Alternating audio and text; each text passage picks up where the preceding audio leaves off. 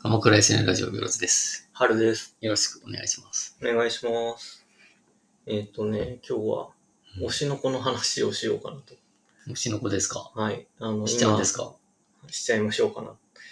え、ネタバレというか、あの僕、まあ、ちょっとだけ読んだけど、もう途中で、なんか、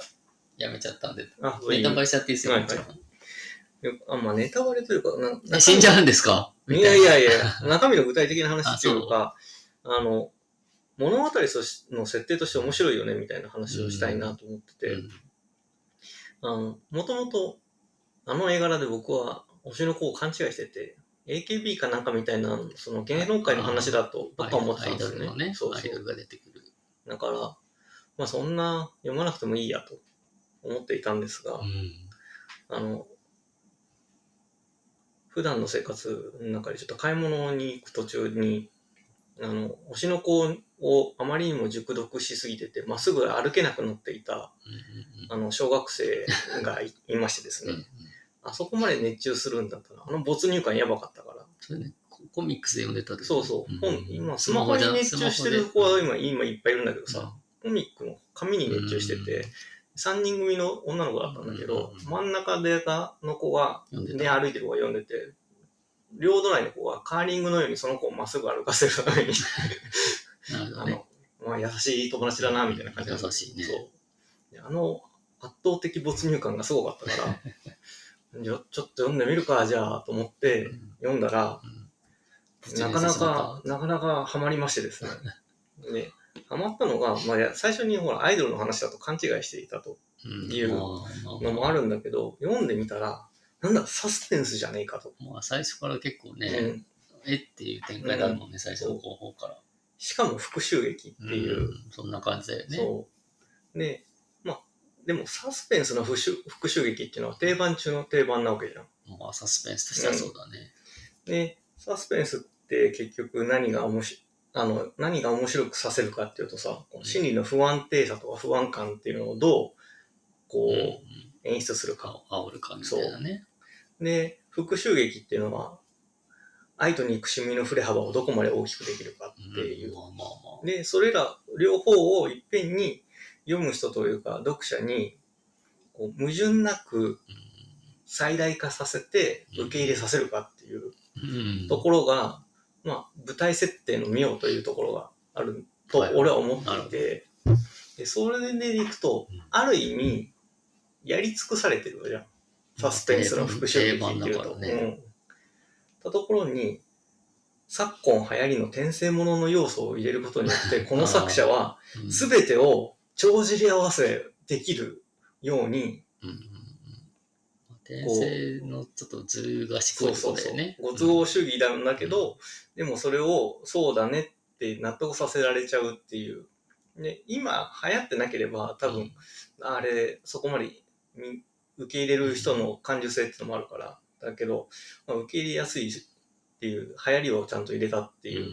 ところで、ごそっとさ、このさっき言ったサスペンスの不安定さの振れ幅と、うん復讐の愛憎のさ、振れ幅をマックスにするっていう技をうん転生ものというものをついれることによって手に入れてるっていう、なるほどね。あこれなんか現代的だなってすごく思って、うんまあ今っぽいよね、う本ん当。でもちろんあの細かい描写としても、まあ、イケメン男女のツッコミどころ満載なキャラとうんか、でなんとなく心温まる交流うんあのでも芸能界っていうのが舞台になってるから、まあ欲と欲を掛け合わせるような世知辛さもあるっていう。そういうなんか現実感とそのご都合主義なところとうんを織り交ぜながらこうスピーディーに物語が展開していくはいはいはいはい。でかつ先が読めないっていうまあそうね、確かに。これは久々に面白いと思まっだて続いてんですかまだ続いてる続いてるでアニメがねアニメの方はうんそこまでそのサスペンスの復讐劇っていうところよりかはうんそのわちゃわちゃしてるアイドル的な。そうそうそううん作ってるんだけどうんでも2期が始まることはああ、確定今戦そうね。確定したらしくて、あんっていうので。それがなかなかね、あの、面白くて、しかも、紙面が、こう結構、漫画だとさ、ルビとさ、うん。あの、ほ本文振り仮名ってことねそう。うん本文と古文を使い分けることによってダブルミーニングとかもできるじゃないああ、まあそうね。はいはいうんはいはそういうのもい。も織り交ぜながら、こう、すごい作り込まれてるんだよね。うん、と。だからね、おあれは俺はアニメあんまり好きじゃなくて、うん今1話しか見てないんだけど。で、えっ、と、原作の方うんうんがそういうのの作り込みがすごくて、なるほど。これやる前にどんだけプロット書いたんだろうとか思いながら、うーん。そういうのを見てて、ああ、これ面白い面白いって、そっか。うん、読んでちょっと僕は途中で脱そう落そう脱落したんで。どこら辺で脱落したんだと思う。まず絵がちょっとね、ああ、そこ絵で。が下手だなっていう、うなんかあんまり上手くないなっていうところで、ちょっと僕はなんか、そこがまず入っていけないなってないるう。ほど。全然ちょっとでも、ストーリーと違うんだけどね。うんストーリーは確かに先が読めない。うん。いきなり1巻からおーってなるし、うん。 2巻3巻でまた追うかみたいな、うんなんかすごい急展開が多いよね、うん。ななんんかか最終的にどうなんだろうなみたいなのうは確かにちょっと気になりますね、あそこら辺の展開の作り方はやっぱ週刊連載だからさ、そうなんだよ、うん多分どんどん展開を持っていかないと、うん、まあ読者にもねそうそう飽きられちゃうんだろうけど最近のコミックは忙しいよねだからね忙しい忙しいうん確かに推しの子ねすごいよね、アニメもでも夜遊びがね主題歌で、ね、あれも、なんだっけ、ビルボードで結構な上んまでかす行ごっいたんでみすたいだよからね、うんっ夜遊びすごいよねていうので、なかなかね推、し推しなんですね、そうまさに。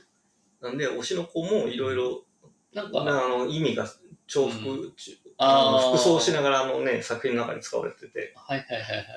うん、ちなみに誰推しなんですかあ、俺は特に特にないの何もしてない。なんかこの前誰かが、ちっちゃい子供がお母さんと話してて、うん。なんとかのマネーみたいなのやってた。うんあのメインキャラじゃない、あの売れない、だいぶ売れない人いたじゃん。あ、そうそう、あれ、そ重うそう曹のことだよね。その子、重その曹子なのよその子。あの子はだいぶね、あの、人気になってるらしいよ。やっぱそうなんだね。うんその子のマネーとか言ってたから、えーそうあいつかみたいこの前そうそうだから、Kindle の最新刊、推しの子の最新な。刊が、あの、配信された日にさ、なんか、Amazon のお一番最初のおすすめに、出てきたあの本当に重曹の粉なんだけど、うんうんパッケージがその有馬かなみの あ言やっつてんがだ。 リあのリコメンドで出てきて、えー買わんわと思いながらそうなんで買う人いるからね、でも ね。なるほど。そうただね、お面白い、それで面白いのが、えっと、作者がこの前ツイッターで、うあの僕はあの大人向けの物語を書いてん。うんいますまあっていう確か複雑だしね、ちそょうっとね。うんうんだけど、最近ちっちゃい子も読んでああくれていると。うんただ、あの内容は内容だし、うんこの先の展開もどぎついのを用意しているので、うんあの、お